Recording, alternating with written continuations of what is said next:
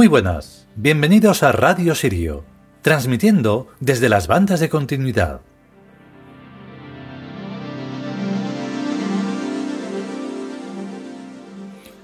Pues sí, estos capítulos de, este libro de los dioses del futuro son muy cortitos y bueno, pues están hechos como un esfuerzo de continuidad respecto a los demás, bueno, a los demás arquetipos de las demás mitologías, como un tributo que hacemos, que hicimos y que vamos a hacer como siempre en honor al K.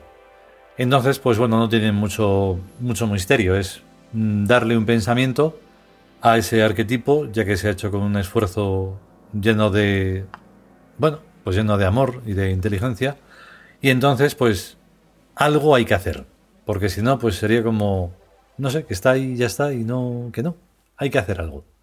Así que pues nada, vamos con el capítulo.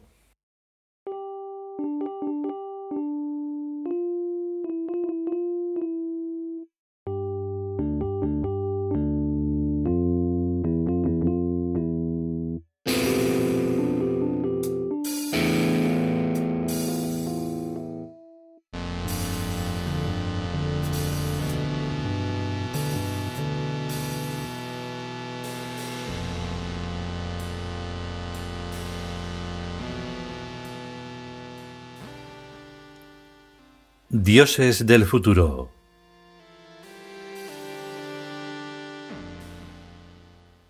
Jazz.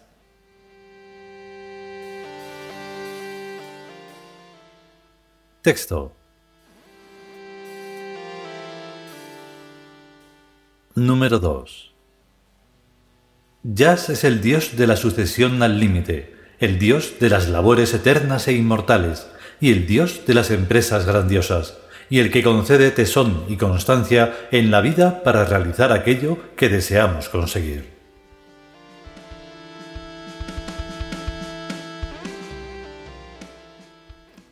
Comentario. Es ese precisamente nuestro glorioso tormento dedicarnos a algo grandioso y mientras lo haces, sin ningún tipo de ánimos por parte del exterior, sabes que lo tienes que hacer y ya está, sobre todo al ser consciente de que volvemos una y otra vez. Así que no vale la patraña de hacer las cosas como sea porque solo se vive una vez. La mentira más vil del tedioso primántropo y por lo que la involución es lo que lleva arrastrando cual rémora la raza humana. Pero de eso nos despegamos cada día un poquito, o un muchito, aunque como todo va muy lento en el tiempo lineal, es lo que hay. Jazz está dentro de quien quiera sentirlo. Está dentro nuestro, pero que conste que ese nuestro es muy nuestro. No es una cuestión de pluralizar, así como así, como esos buenistas que ven a todo el mundo igual y respiran hondo, y mucho más hondo se saben autoengañados, tristes, emponzoñados y cosas peores. Para ser nosotros hay que sentir el K, donde todo se puede comprender, pero gracias al Boacet. Y es otra cosa, esa inteligencia de más allá de la bidimensionalidad, que no se puede explicar con palabras de maestro, ni de gurú, ni de nada, porque se comprende precisamente por todo el trasiego de vida tras vida, y no sólo del tedioso pasado, sino del glorioso futuro.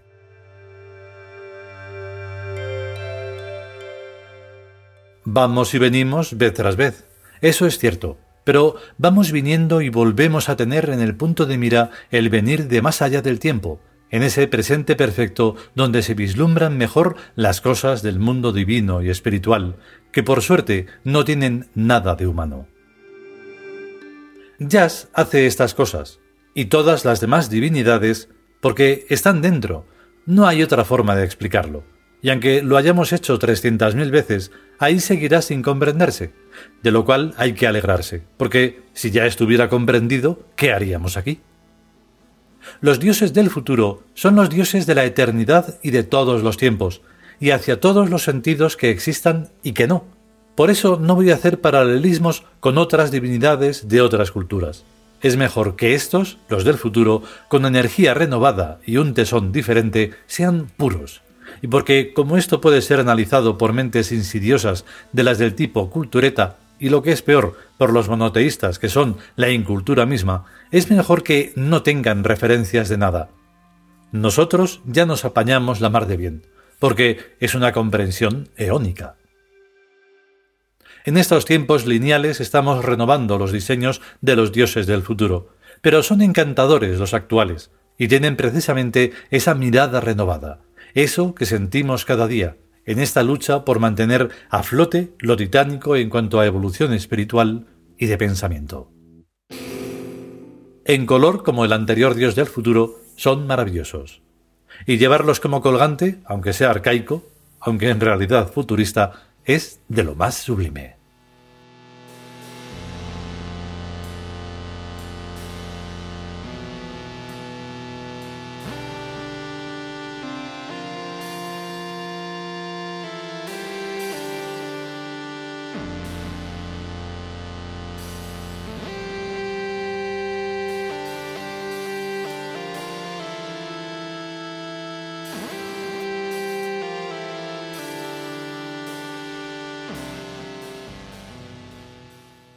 Y hasta aquí este segundo capítulo dedicado al dios del futuro, Jazz.